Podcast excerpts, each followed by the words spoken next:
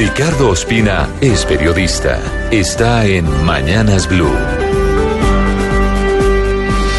6 de la mañana y 21 minutos. La investigación formal y el llamado indagatoria de la Corte Suprema de Justicia al expresidente y todavía senador Álvaro Uribe tienen como sustento evidencias recaudadas por investigadores al servicio de ese tribunal entre febrero y julio de este año. Este caso es distinto al que había llevado a la Corte a iniciar una indagación preliminar contra el expresidente Uribe el viernes 16 de febrero, tras encontrar que no había fundamentos para seguir adelante con la denuncia que había entablado el propio Uribe contra el senador Iván Cepeda por el cartel de falsos testigos. Por ese caso que se recuerda por los audios de las conversaciones telefónicas entre el expresidente Álvaro Uribe y el empresario Juan Guillermo Villegas, que fue investigado por paramilitarismo en los que se concreta una reunión que todavía no ha sido explicada en una frutería de Medellín, supuestamente para coordinar testigos frente al caso Cepeda.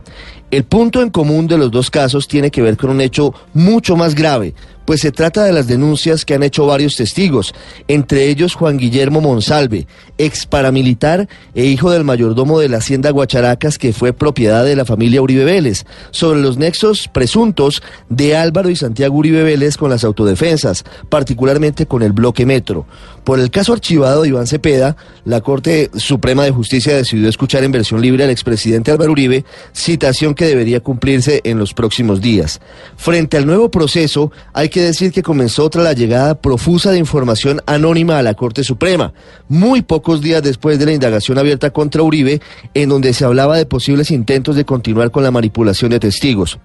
La pieza clave en este nuevo caso es Diego Cadena, abogado de narcotraficantes como alias Diego Rastrojo, quien ya había sido mencionado por el espectador en 2015 como el hombre que supuestamente había sido emisario de su cliente, quien supuestamente iba a declarar en la investigación que fue archivada por falta de pruebas sobre el supuesto ingreso de dinero de los Comba a la campaña de Juan Manuel Santos en 2010. A propósito, denuncia que fue promovida por el expresidente Álvaro Uribe. Cadena, entre otras cosas, habría visitado en la picota a Juan Guillermo Monsalve para intentar el cambio de sus declaraciones contra el expresidente Uribe, pero también habría contactado al exfiscal Hilda María Niño, hoy detenida por presunta manipulación de casos de reconocidos paramilitares y narcotraficantes como alias El Mellizo, para que ayudara a desprestigiar supuestamente la investigación contra Álvaro y Santiago Uribe Vélez. En la misma situación se encuentra el representante de la Cámara Álvaro Hernán Prada, quien también se habría reunido con Juan Guillermo Monsalve e incluso, según la declaración del testigo,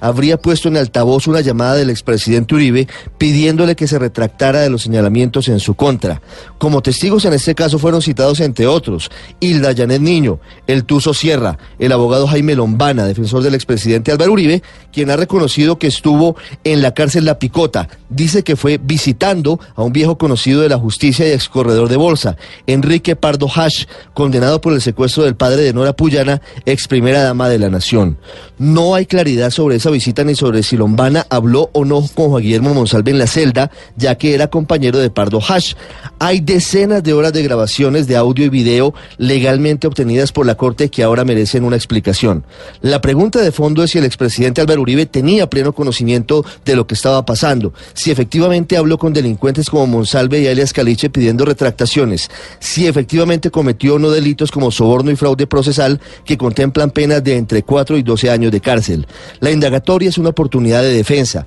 y Uribe tendrá que rendirla ya sea ante la Corte o ante la Fiscalía en caso de que decida renunciar al Senado formalmente y eluda a su juez natural en este momento. Al final de todo, con moderación y con base en la ley, el país requiere toda la verdad sobre este caso para tener certezas políticas y jurídicas.